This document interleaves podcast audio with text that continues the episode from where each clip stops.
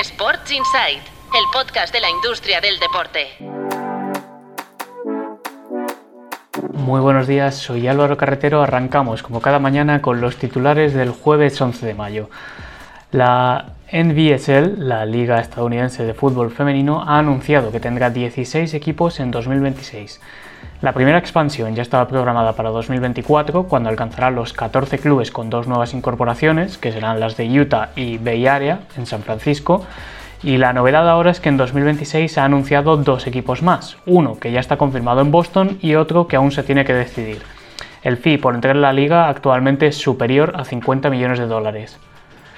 En España, Andalucía suma y sigue con la captación de grandes eventos deportivos.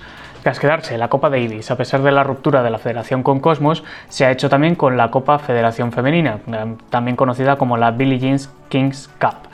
Se desconoce lo que ha pagado por el canon del torneo. Y abriendo hoy la web de Tu Playbook tenéis la tercera edición de la Liga Stock Market. Es el informe elaborado por Tu Playbook Intelligence, que para despistados es la unidad de datos e inteligencia de mercado de Tu Playbook.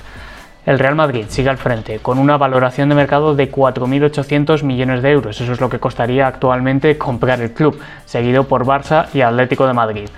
Podéis consultar el informe completo en nuestra web.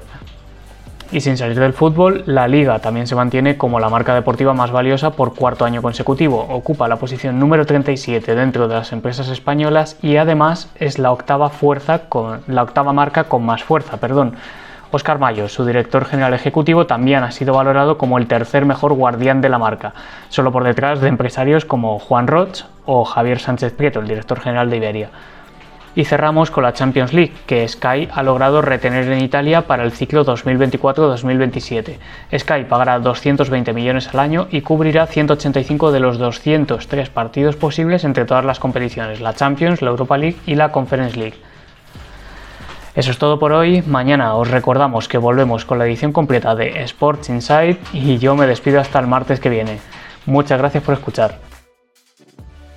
Sports Insight, el podcast de la industria del deporte.